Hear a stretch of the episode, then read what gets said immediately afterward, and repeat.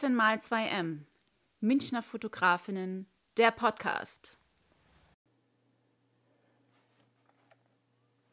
2004 reiste ich im Rahmen eines Auslandssemesters nach Bangladesch, um an der berühmten Fotoagency Drick meine Kenntnisse in der Reportagefotografie zu vertiefen. Ich gewann natürlich nicht nur tiefe Einblicke in die Fotografie, sondern auch in die Kultur Bangladesch, die mich seitdem nie wieder losgelassen hat. Meine Projekte konnte ich mir relativ frei auswählen. So entschied ich mich für diese drei Schwerpunkte, die Sie vor sich sehen. Die Kunst der Rikscha-Herstellung, die Slums von Bangladesch und den Buriganga-Fluss, die Hauptschlagader von Dhaka. Lassen Sie sich mitnehmen zu den farbenschillernden Fahrradrikschas. Eine der Haupttransportmittel in der Millionen-Megacity. Hey Rikscha, so ruft man nach den dreirädigen Fahrzeugen. Sie bestehen aus einem normalen Fahrradrahmen, an den hinten eine Sitzbank mit Sonnen- bzw. Regenverdeck montiert ist. Während die Rikschas für den Personentransport mehr als reich verziert sind, ist dies bei den Transportrikschas von Waren natürlich nicht nötig. Der Europäer wird es kaum glauben, was ein einzelner Mensch alles mit einer Rikscha befördern kann.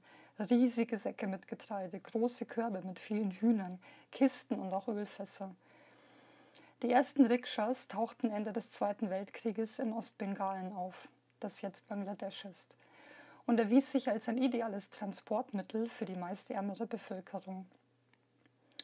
Erschwinglich, arbeitssichernd und zuverlässig, vor allem da, wo heute die meisten motorisierten Fahrzeuge kapitulieren müssen, nämlich auf den überschwemmten Straßen während der Monsunzeit. Bei den Rikschas für den Personentransport wird alles verziert. Das nach hinten klappbare Verdeck ist mit zahlreichen Plastikrüschen übersät, die Rückseite mit Gemälden von berühmten Kinostars oder geschichtlichen Helden oder Heldinnen. Später kamen auch Tiermotive und Tierkampfszenen dazu. Sogar die Trittfläche, das Sitzpolster und der Rahmen der Rikschas werden mit Ornamenten geschmückt. In den kleinen Hinterhöfen werden sie kunstvoll und mit sehr viel Liebe fürs Detail in Handarbeit hergestellt. Als ich die Rikscha-Künstler einen Tag lang über die Schulter schauen durfte, stand die Zeit für mich still. Sie waren so sehr in ihre Arbeit versunken, es war fast wie eine Meditation, ihnen zuzusehen. Die Gestaltung der Rikschas ist zu einer Art Volkskunst und einer Mischung aus Kommerz und Individualität des Künstlers geworden. Mit der Unabhängigkeit Bangladeschs im Jahre 1971 folgten auch politische Themen, die künstlerisch für die Rikscha-Bemalung umgesetzt wurden. Es sind die Künstler der politisch und gesellschaftlich unterdrückten ärmeren Bevölkerung, die das Farbenmeer der Dreiräder in die Städte Bangladeschs bringen. Es sind die farbenprächtigsten und schillerndsten Fahrzeuge, die ich je erblickt habe. Karail, die Slums von Dhaka. Immer wieder brennt es in den Slums. Oft ist es Brandstiftung. Grundstücksspekulanten, sogenannte Slumlords, die mit dem Boden, auf dem oft 500 Menschen Wand an Wand zusammenleben, etwas anderes vorhaben. Oft ist es aber auch ein Kochfeuer, das außer Kontrolle gerät.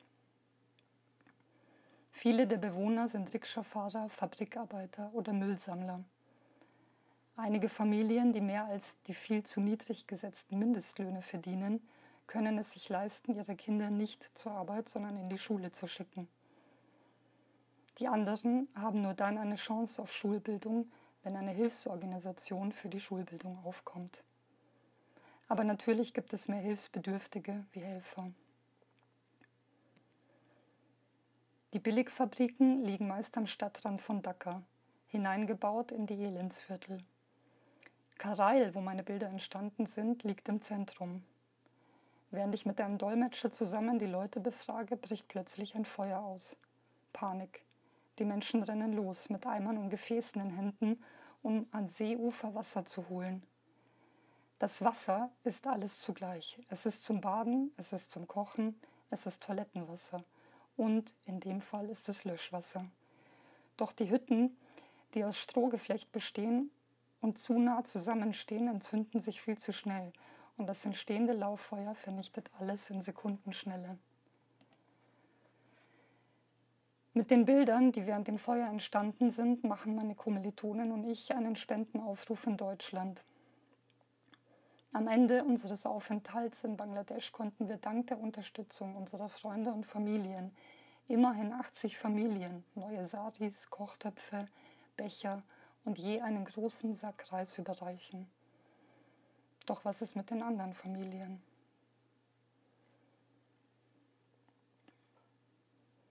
Der Buriganga, die Lebensader von Bangladesch. Der Fluss teilt die Hauptstadt von Bangladesch. Auf ihm wimmelt es nur so von Pferden, Schaufelraddampfern und Ausflugsbooten und den kleinen Booten von Obsthändlern. Doch die Passagierschiffe erzeugen keine weiße Gischt. Die Schaumkronen sind eher schwarz, wie der ganze Buriganga. Der Fluss ist tot. Das Leben im Buriganga ist im Tempo verschwunden, ist in dem Tempo verschwunden, mit dem die 8,9 Millionen Stadt Dhaka wild in alle Richtungen gewuchert ist. Hochhäuser ragen empor und Einkaufszentren. Wellblechslums markieren die Welt der Armut. Und qualmende Schlote sind die Zeichen einer rasanten Industrialisierung. Es waren Billigstlöhne und ein riesengroßer Pool von Arbeitskräften, die Dhaka zu einem Gewinner der Globalisierung macht und gleichzeitig zu ihrem krassesten Verlierer. Denn mit dem vermeintlichen Fortschritt entstand ein frühindustrielles Ab Abwasserinferno aus giftigem Sud, schillernder Brühe, Schmutz und Gestank, das das Buriganga zum Todesfluss macht. Das den Buriganga zum Todesfluss macht. Alle Fische sind verendet und das Wasser riecht so furchtbar, dass man nicht mehr auf ihm rudern kann, klagt der Repräsentant der International Union for Conservation of Nature. Doch damit soll nun Schluss sein, das fordert die höchste gerichtliche Instanz in Dhaka. Das High Court hat angeordnet, dass zum Beispiel Gerbereien die Abwässer klären müssen. Wer dem nicht Folge leistet, habe mit der Polizei und der Schließung des Betriebs zu rechnen. Alles müsse unternommen werden, um die Menschen in Dhaka zu retten, sagen die Richter. Abschließend kann ich über Bangladesch sagen, dass ich hier die größtmögliche Polarität kennengelernt habe. Schönheit so nah am Hässlichen. Außerhalb Dhakas, den Lärm und den Smog hinter mir lassend, erschließt sich eine traumhafte friedliche Landschaft, ja fast schon paradiesisch. Menschen leben in kühlenden Lehmhütten und ernähren sich von dem, was sie anbauen. Egal wo ich war, ich wurde aufs Herzlichste empfangen und mit köstlichen Lebensmitteln und warmen Worten genährt. Für die Bengalen steht die Welt still, wenn man Gespräche führt. Es kommt nicht darauf an, dass man zu einem Ergebnis oder einer Lösung kommt. Es geht darum, sich einfach zu unterhalten und sich auszutauschen. Fast so wie beim Joggen. Da zählt das Joggen selbst mehr als das Ziel. Ich werde dieses Land nie vergessen.